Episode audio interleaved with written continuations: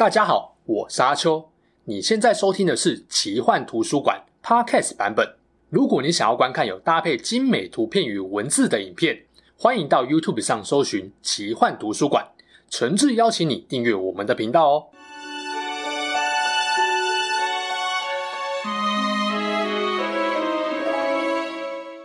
Hello，大家好，我是阿秋，来聊聊神秘奇幻的主题故事。之前跟大家分享过奥林帕斯山打桩机，A.K.A. 渣男之王宙斯的风流情史。基本上，只要他想要，没有射不进去的子弹。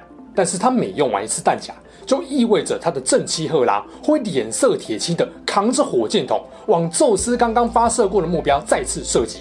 次数一多啊，赫拉也渐渐有了另外一个响亮的称号——正宫复仇者。被他狠狠报复过的女性，几乎都留下了惨痛的阴影。你会说啊，赫拉这样很没品吧？女人何苦为难女人？老公偷吃，不是应该跟老公摊牌算账吗？在宙斯的风流情史下，为什么受气被制裁的往往都是各个小三们？我们家天后究竟是不是一个脾气差、爱嫉妒、只敢找小三出气的 G8 女神呢？她是希腊神话最可怕的女神吗？进入正题前，如果你喜欢我聊神话故事，又刚好没订阅我的频道，现在就按下订阅按钮吧，也帮我影片按个赞，有你们的鼓励跟支持，每周我都会更努力生产出优质的影片给大家哦。赫拉是宙斯同父同母的姐姐，而他们这一辈的小孩啊，几乎全都有被老爸克隆诺斯吞下肚子的恐怖经验，唯独排行最小的宙斯避开了危机，最终救出了哥哥姐姐。紧接着爆发了对抗老爸这位泰坦神王的泰坦之战。泰坦之战中，赫拉被母亲瑞亚送去给泰坦海神欧开诺斯夫妇抚养，很快学会了如何战斗、统治与持家。后来，据说他也加入这场神界大战，对抗敌对的泰坦神势力不遗余力。其中一位跟他在战争中结下不共戴天之仇的，就是宙斯后来的第六任老婆，也是月神阿提密斯跟太阳神阿波罗的老妈勒托。大战结束后，因为赫拉对于权力地位没什么兴趣，就悄悄隐居到了杜鹃山中。宙斯在娶赫拉之前，已经有过六位老婆，其中又有几位是泰坦族的女神，有效帮助他巩固神王权力，并收服泰坦神族的势力。那尽管有政治联姻的成分在，但不够漂亮女神他是不会吃的，包含了他的姐姐农业与丰收女神迪密特。不过在宙斯心中，一直有一位他念念不忘的女神赫拉。尽管有了六位老婆，某天他还是毅然决然离开奥林帕斯山，寻找他那梦寐以求的正宫女神。当然啦，我合理怀疑，宙斯每次在外面偷吃，都是抱持着同样的心态去找新欢的。终于啊，宙斯在杜鹃山上找到了赫拉。他知道如果贸然靠近，还不用开口就会被打枪，于是他按捺着可不可以放进去一下下就好的冲动，制造了一场暴风雨。还化身成杜鹃鸟，娇喘一声，跌落在赫拉怀里。果不其然啊，温柔善良的赫拉对这只被风雨摧残的杜鹃鸟起了怜悯之心。哎呦，好可怜哦，姐姐秀秀。等宙斯觉得时候到了，突然间就变回原形，对赫拉深情款款地说：“我一生只爱你一个，一定会娶你，给你幸福啊！”那这个突如其来的惊喜跟柔情攻势，打动了姐姐赫拉，便同意嫁给宙斯。不过，宙斯跟赫拉同居后，还保守了三百年秘密，最后才正式宣布并承认她是正妻跟天后。接着，天界举办了一场盛大豪华的婚礼，诸神都到场庆贺。大地之母盖亚将一棵金苹果树当做贺礼送给赫拉。宙斯更承诺自己拥有的一切权力、地位与荣耀，作为天后的他也将一并拥有。在宙斯众多的妻子跟情人之中，只有赫拉才能享有这般尊荣。他有权动用宙斯所有的神器装备，也能在诸神会议中直接反驳宙斯的想法。虽然宙斯很尊重赫拉，但不代表他不会生气。一旦宙斯发怒，他就会警告赫拉不准再跟他作对，否则就要惩罚他。那赫拉当然也只能容忍退让。或许是容忍久了，宙斯越来越有恃无恐，背着自己离开奥林帕斯山找妹子的频率越来越高。赫拉的名字在古希腊语中有贵妇人、女主人、女统治者、高贵的女性的意思。古希腊诗人海西奥德跟荷马对于赫拉的形容都是那种百年难得一见、漂亮高贵又温柔纯洁的优质女神。她帮宙斯生了几个小孩，包含了战神阿瑞斯、火神与降神赫菲斯托斯，青春女神赫伯跟助产女神埃雷图亚。赫拉被认为是妇女跟生育的保护神，也是一夫一妻的婚姻守护神，所以她对于渣男老公四处骗炮偷吃的行径是完全无法接受的。可以说，正是宙斯的风流，让这位美丽大方、精明干练、温柔又不失威严的女神，逐渐变得多疑、善妒又心狠手辣。接着，我们就来聊聊赫拉是如何变成人人惧怕的小三杀手跟正宫复仇者的。宙斯的渣男本性在奥林帕斯山上无神不知，无神不晓。赫拉不会不知道，但毕竟宙斯曾经给他承诺，说他会收敛，他就想自己也许能够改变宙斯。诶，我相信还是有很多好男孩、好女孩都有类似的想法，觉得只要自己努力一点，就能够让另一半回心转意。然而，赫拉的故事很清楚告诉我们，这个渣男渣女回头的几率是相当感人的。婚后的宙斯依旧肆无忌惮地在外面偷情。某一次，当他下凡跑去跟水泽仙女私会时，被赫拉发现了。赫拉大暴怒，呛宙斯是一个言而无信的渣男，决定永远离开奥林帕斯山。天后什么的，他老娘不当了。可都在神界办的超豪华婚宴，如果没有多久就离婚，那神王的面子根本挂不住。于是，宙斯想了一个办法来挽回赫拉。宙斯放出消息，说他要再娶一位眼神比赫拉还炯炯有神的仙女当天后，因为他知道赫拉肯定会不服气，要归隐前也会先看看这个女的到底是什么来头。但实际上，宙斯娶的是一尊被精心打扮、坐在气派五彩牛车里面的木头人偶。果然不出宙斯所料，赫拉气扑扑来到五彩牛车前，准备揍这位新天后几拳。没想到掀开帷幕，才发现是一尊人偶，让他整个笑出来。就这样原谅了幽默的宙斯。哎，赫拉，你知道你接下来就笑不出来了吗？很多时候，另一半出轨，当事人总是会觉得自己是不是失去魅力了。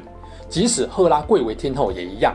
据说她每隔一段时间就会到卡纳索斯的疗愈之泉休养，因为可以帮助她恢复处女之身，也能让她一次次恢复当年在杜鹃山上吸引到宙斯的青涩美貌。甚至为了让丈夫眼里只有她一人，还特别向爱神借来魅力加一百的金腰带吸引宙斯。但即使她为婚姻做了这些，还是抵不过新鲜感三个字。那你说？赫拉难道都不会对别人动心吗？别人我是不敢讲啦，但赫拉是真的非常忠诚。至少奥林帕斯十二主神里面，如果专情度他排第二，没人敢说自己是第一。结过婚还没有爱上别人的，看来看去就只有我们家天后了。那赫拉坚持捍卫一夫一妻制，重视自己的婚姻到什么程度呢？有一次，一位名叫伊克西翁的部落领袖迷恋上赫拉，私下不断言语性骚扰。但赫拉不为所动，把这件事告诉了宙斯。宙斯半信半疑，觉得真的有人类敢这么嚣张吗？就用一朵云化作赫拉的模样去见伊克西翁。而伊克西翁见到假赫拉，裤子就直接脱掉，准备放进去一下下。当然了，愤怒的宙斯就直接用雷霆把他电死，还让他在冥府受拷问车轮之刑。现在多数人对赫拉的印象。大概就是他绝对不放过每一位宙斯偷情的对象，除了因为宙斯的偷情次数太多，让他的忍耐到了极限。另外一个原因就是他总在宙斯恼羞成怒后不断吞忍退让。有不少人就嫌赫拉是个 G8 人，说她欺善怕恶，不敢对丈夫大小声，只敢教训小三的出气。大家确实没有诬赖赫拉，但是她不敢反抗宙斯，其实跟她的执掌跟神性有一点关系。她是一夫一妻的婚姻守护神。但不是离婚守护神，对他来说，婚姻关系的稳固维系很重要。像宙斯这种位高权重、根本改不掉偷情恶习的人，如果真的要计较到底，那早就该离婚了。但一来，赫拉不甘心，觉得离婚好像就输了，根本爽到宙斯；二来，身为天后还是有好处的，方便他利用权力跟地位，残酷惩罚小三跟他们私生子。不过，他对宙斯这些情人跟私生子的迫害，也不是一开始就这么残忍，而是越到后来越夸张。而当他发现手段都已经这么凶残了，宙斯还是一点都不 care 时，终于他就爆发了。这个等一下我们再讲。那因为赫拉的迫害小三史也是相当丰富，手段难免有些重复，所以这边就挑几个比较有名的来跟大家分享。伊尔是阿尔戈斯地区河神的女儿，也是赫拉神庙的女祭司，在被宙斯诱奸后。赫拉一怒之下，把伊尔变成一头小母牛。不过有另外一种说法是，宙斯知道赫拉要找伊尔算账，赶紧把她变成一头母牛。但这招被赫拉看穿了，在赫拉的追击跟迫害下，伊尔被抓。甚至赫拉还派了白眼巨人阿尔戈斯看守，不让伊尔逃跑。宙斯为了救伊尔，派赫密斯去击杀白眼巨人，释放伊尔。然而赫拉还是没有放弃，派出会吸血的大牛虻去叮咬母牛形态的伊尔。最后伊尔辛苦逃到埃及，这才真正脱离了恐怖正宫赫拉，被宙斯用还我票票拳打回人形。塞莫勒是宙斯的一位女祭司。被宙斯引诱后，两人屡次偷偷幽会。赫拉发现后，妒火中烧，假扮成一位奶妈去接近塞莫勒套话。而塞莫勒就是一个沉浸在爱情美好的青春少女，很快就用一种喜悦又带一点骄傲的态度，告诉赫拉神王爱上她了。他还说，宙斯对他承诺，只要是他的要求都会答应。赫拉为了报复，忍住满腔怒火，假装不信塞莫勒，怂恿他。哎，太扯了啦！你确定他就是神王吗？如果他没有骗你，也真的爱你，那你就要求宙斯以奥林帕斯三神的雄伟姿态来看你。这样一来啊，展现出他的神性；二来也确实回应了对你的承诺。哎，塞莫勒觉得这个主意也不错，就这么要求宙斯。赫拉的如意算盘是，一旦凡人直视宙斯的原型，闪电就会直接打下来，烧死凡人。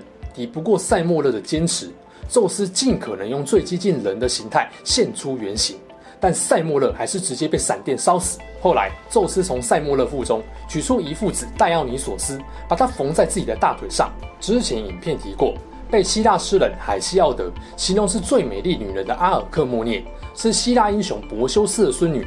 宙斯化身成她老公，吃了这位正妹人妻后，阿尔克莫涅生下了一对双胞胎，其中一位就是鼎鼎有名的半神英雄海克力士。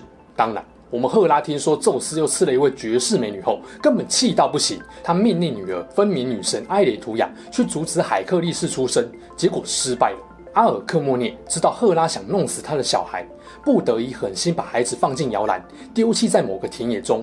至少这样做，孩子活下来的机会还比较大一点。然而，命运就是这么的巧。一次偶然的机会中，赫拉跟雅典娜路过此地，发现了这个孩子。雅典娜见这位孩子既可怜又可爱，就想让赫拉给孩子喂奶喝。没想到，还是婴儿的海克力士逮到机会就是用力的吸。哇塞，大满足啊！但因为吸太大力，弄痛了赫拉。这谁家小孩啦？这么贪得无厌，几百年没喝奶了，是不是啊？一气之下就把海克力士重重摔在地上，掉头走人。没想到这个孩子天生神力，被重摔也毫发无伤啊。不过雅典娜倒是很同情这个孩子，就把他从地上抱起来，带回希腊王城，交给王后阿尔克莫涅代为抚养。阿尔克莫涅越看越熟悉，诶这不是我生的吗？啊哈哈！居然又回到我手上了，不愧是我的 My Lucky Baby 呀！那因为海克力士吸收了天后的乳汁，天生自带的强壮 buff 又更厉害。赫拉后来知道事实后，后悔的要死，于是派了两条毒蛇潜入宫殿去杀婴儿海克力士。那当然，这个小孩又再次用他的神力，一手一只，在摇篮中直接把这两条毒蛇给捏爆了。那你说，赫拉这样就放下了吗？当然没有，他对于小三跟私生子的恨已经到了无以复加的病态程度，简直就跟台湾八点档乡土剧的情节差不多。最终在赫拉的诅咒下，成年的海克力士陷入疯狂，杀害了自己的妻子跟孩子。